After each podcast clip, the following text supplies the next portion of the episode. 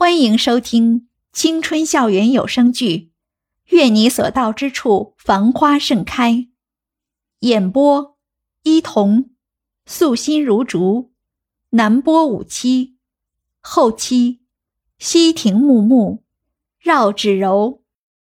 第九十二集，被他抓着衣服的男生一脸的莫名其妙，看袁依依半晌没反应。眼神还在教室里扫来扫去，终于忍不住问道：“学学姐，你没事吧？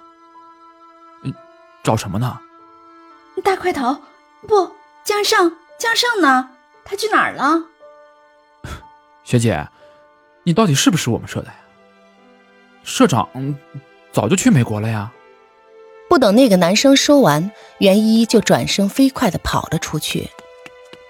跑出教室的袁依依也没有停止脚步。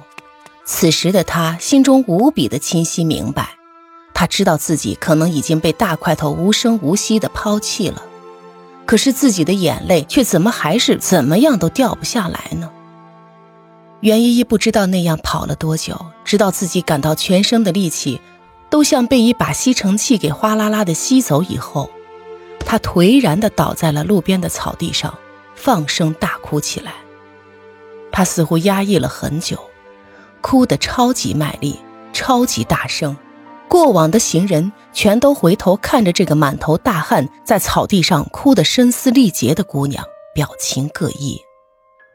那种空落落的失望一下子就将袁依依整个给包了起来。之前所有的事情也像是一幕幕的电影画面一样。在自己的眼中哗啦啦的播放着，有在自己家里大块头笨手笨脚的帮小一男换尿布的情景，还有两人无数次牵手去买菜的路上，袁依依兴高采烈的走在前面，拉着后面的大块头，大块头和老袁在下象棋，谢思琪抱着一男和袁依依在一边观战，那么多那么多两人在一起的美好回忆。原来在大块头眼中，不过只是浮云过目，让人丝毫没有留恋的意思吗？袁一在草地上哭了哭，笑了笑，就像个傻子一样接受路人各异的奇怪眼光，失魂落魄的回到寝室。袁依依像个行尸走肉一样，狼狈的往床上一躺，呆呆的看着面前的床板。新室友也在一边开始窃窃私语起来。好像袁依依瞬间成了这个世界上最大的笑话似的。就在袁依依神游天际的时候，一边的一个看起来有些傻气的女孩子小心翼翼地提醒她：“你手机响了。”哦，袁依依从衣服口袋里摸出手机，按了接听键。那边的夏耀阳似乎十万火急，大声地问：“依依，依依，你在哪儿呢？”夏耀阳啊，你在哪儿呢？有事吗？袁一豁一下从床上坐起来，努力装出一副若无其事的样子，回答道：“依依，你你还好吗？”夏耀阳问出这句话后，袁依依就沉默了。看来全世界的人都知道了，只有自己像个小丑一样被蒙在鼓里。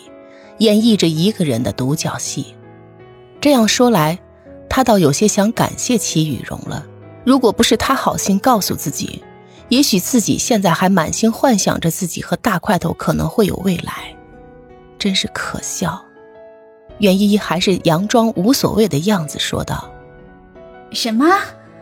我能有什么事儿？好着呢。”依依，我我刚听说你在操场跑了十圈后。晕倒在跑道上了，你你没事吧？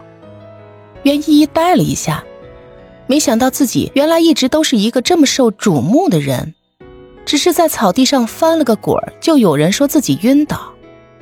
没有的事儿，哈哈。袁依依这边干笑着，夏耀阳那边却突然陷入了沉默。其实袁依依心里知道，夏耀阳是为了关心自己，但是不知道为什么。这段时间以来，他就不再习惯把自己的心事分享给任何人，当然也包括夏耀阳。齐雨荣的背叛其实早就让他身心力竭，此刻的他只是想好好休息一下，将最近这些让他心力交瘁的琐事全都抛到脑后。